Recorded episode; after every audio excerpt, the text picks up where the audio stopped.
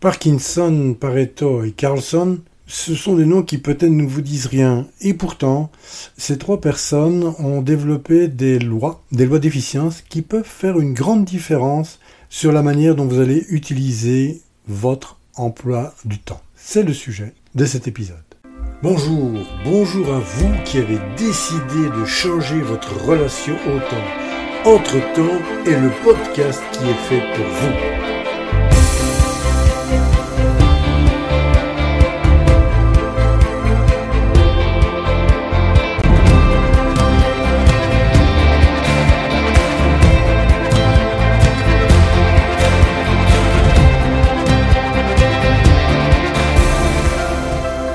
Nous allons réellement voir le temps d'une autre manière, un autre regard sur votre temps, et je vous emmène dans cette aventure qui vous offrira de retrouver du temps pour vous, mais aussi plus de sérénité au quotidien.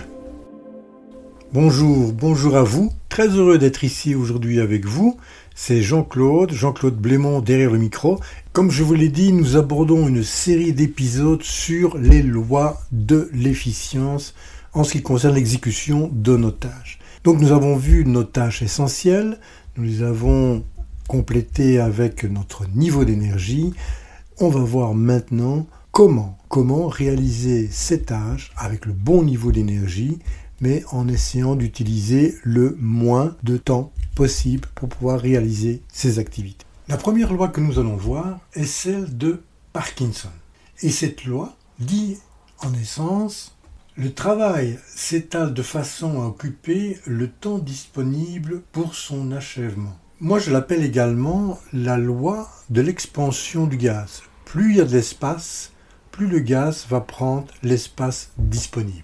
Parkinson, de son nom Cyril Northcote Parkinson, est en fait un écrivain, un écrivain britannique, euh, né en 1909 décédé en 1993. Et en fait, il énonce pour la première fois sa fameuse formule en 1955 dans un article qui est publié dans la revue The Economist.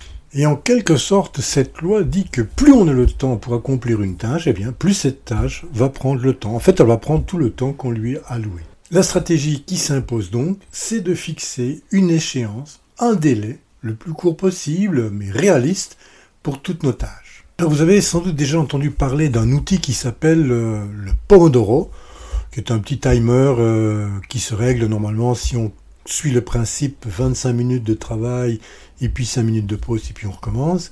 Cependant, pour moi, les 25 minutes, c'est pas, c'est pas quelque chose que je peux appréhender. C'est pas suffisant.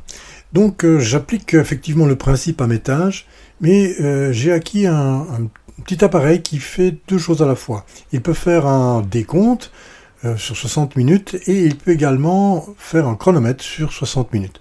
En fonction de la tâche que je suis occupé à réaliser, eh bien, je vais choisir le temps qui m'est nécessaire pour pouvoir faire cette tâche le plus réalistement possible et je vais mettre cet appareil en décompte sur, par exemple, 40 minutes ce qui me donne à quelques moments que ce soit de l'exécution de la tâche le temps qu'il me reste et c'est réellement très intéressant car ça va me refocaliser sur ma tâche et éviter que je me disperse, éventuellement je sois distrait. Pourquoi? Parce que je sais à tout instant le temps qu'il me reste pour exécuter cette tâche et la terminer à bien.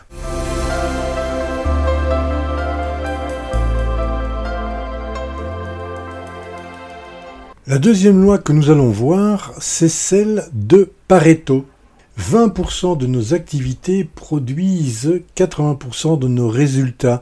Ça, je pense que Pareto, vous avez déjà entendu parler de ce bonhomme. Alors j'aime bien cette loi parce qu'elle peut se lire de deux façons. Par exemple, 20% de nos activités produisent 80% de nos résultats et 80% des effets sont produits par 20% de nos causes.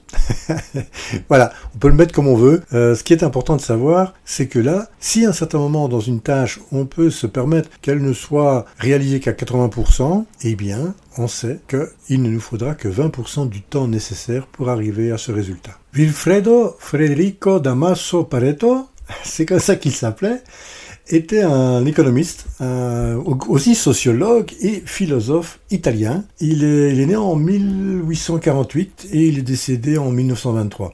Et en fait, il a, il a surtout développé cette notion de, de, ce qui s'appelle aujourd'hui la loi de Pareto dans une contribution à sa théorie économique et sociologique. C'est un peu, en fait, surtout au niveau économique qu'il avait appliqué cette théorie, mais qui a été reprise dans beaucoup d'autres domaines par la suite. J'ai appliqué plusieurs fois cette méthode à, par exemple, la rédaction d'un rapport. Je m'étais rendu compte que finalement la matière première du rapport, ce qui est le plus important, ce qui est réellement ce qui va être lu, ce qui va réellement apporter un plus à la personne qui va lire le rapport, eh bien ça me prenait 20 à 30% de mon temps pour pouvoir le rédiger. Et puis une grande partie du temps qui était alloué à ce rapport était à la mise en page, les copies, l'image que l'on peut mettre sur la page de gare, des détails en fait qui n'apportaient pas grand-chose au contenu, mais qui travaillaient plutôt sur la forme du rapport. Et lorsque je me suis permis de dire, tiens, mais est-ce que cette forme va réellement apporter quelque chose, puisque c'est quand même un rapport interne, j'ai décidé de limiter mes efforts à la rédaction du rapport et de ses conclusions c'est-à-dire un peu les 20% dont je vous ai parlé, et j'ai laissé complètement tomber le temps que je passais à, disons, fignoler le rapport au niveau emballage. Et je peux vous dire que directement, j'ai récupéré ce temps pour pouvoir travailler sur d'autres activités sans, sans altérer la qualité intrinsèque du rapport que je produisais et qui finalement tenait exactement son rôle et donnait les résultats attendus.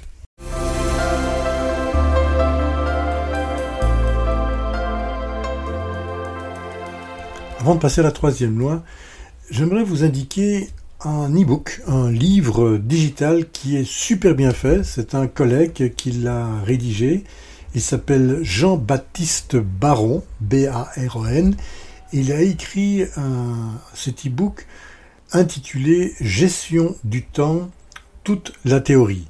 Si vous êtes intéressé, je, pense que ça peut être très intéressant parce qu'il il donne une vue relativement complète de tous les éléments qui touche à un certain moment notre emploi du temps. Donc c'est un, un e-book euh, de référence.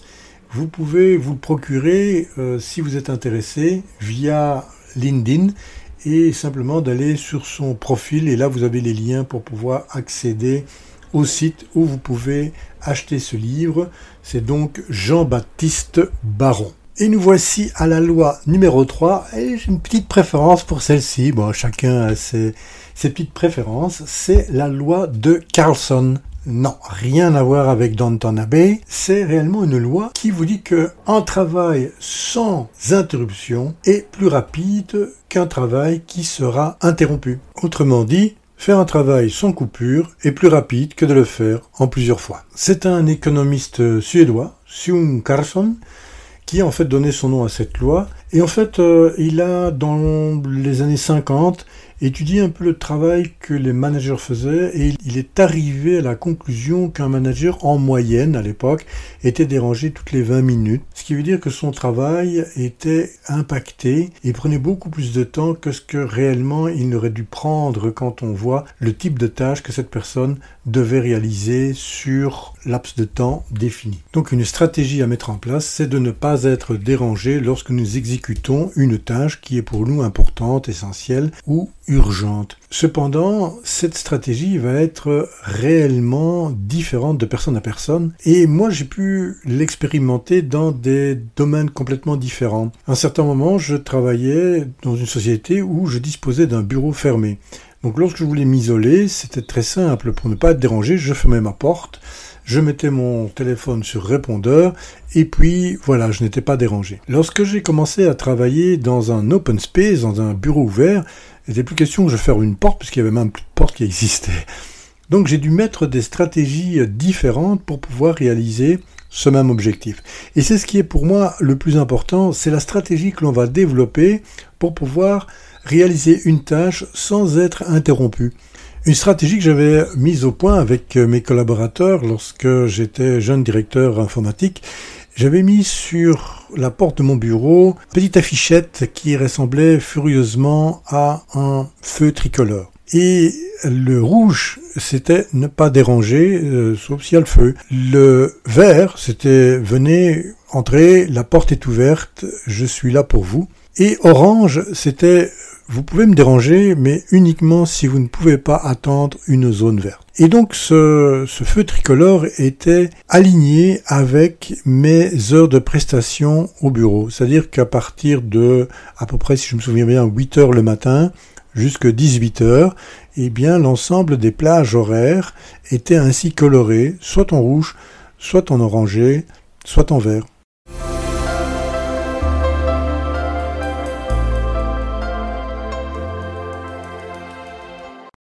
Voilà, nous arrivons tout doucement à la fin de cet épisode et déjà pas mal de matière à retenir et des choses que vous pouvez appliquer immédiatement. La loi de Pareto, vous pouvez l'appliquer directement à vos activités. La loi de Carlson, évitez que vous soyez dérangé. Et celle de Parkinson, de bien entendu fixer une date ou une heure de début et de fin à vos activités. Alors, un exercice qui est très intéressant, c'est d'ajouter chacune de ces lois dans votre stratégie. C'est-à-dire, eh bien, vous démarrez une tâche, vous planifiez une tâche, vous allez lui fixer une échéance. Vous allez lui la borner, c'est-à-dire à quel moment elle démarre, à quel moment elle doit se terminer. Vous lui allouez un certain nombre d'unités de temps. Vous ajoutez la loi de Carson, à laquelle vous vous assurez que pendant l'exécution de cette tâche, vous n'allez pas être dérangé. Et finalement, vous voyez si vous pouvez appliquer la loi de Pareto, c'est-à-dire que 20% de votre effort va vous donner 80% du résultat, eh bien, est-ce que vous pouvez vous satisfaire de ces 80% de résultats? Si oui, eh bien le temps que vous avez alloué représente en fait simplement 20% du temps total qu'il aurait été nécessaire pour terminer cette tâche. Voilà, je vous laisse digérer tout ça et je vous retrouve très bientôt. Et nous poursuivrons notre aventure avec trois autres lois que nous verrons la fois prochaine. Là, nous arrivons à la fin de cet épisode. Je me permets de vous rappeler que si vous désirez intervenir, soit avec un commentaire, une suggestion, même une question, ce sera un grand plaisir de vous écouter et d'y répondre d'ailleurs. Vous pouvez me joindre, bien entendu, à l'adresse suivante j'aime Je vous remercie pour votre présence chaleureuse et votre écoute. Je vous donne donc rendez-vous au prochain épisode. Vous savez maintenant de quoi nous allons parler. Et entre-temps, si vous le désirez, je vous propose de continuer l'aventure sur le site internet oruposa.com. À très bientôt. Au revoir.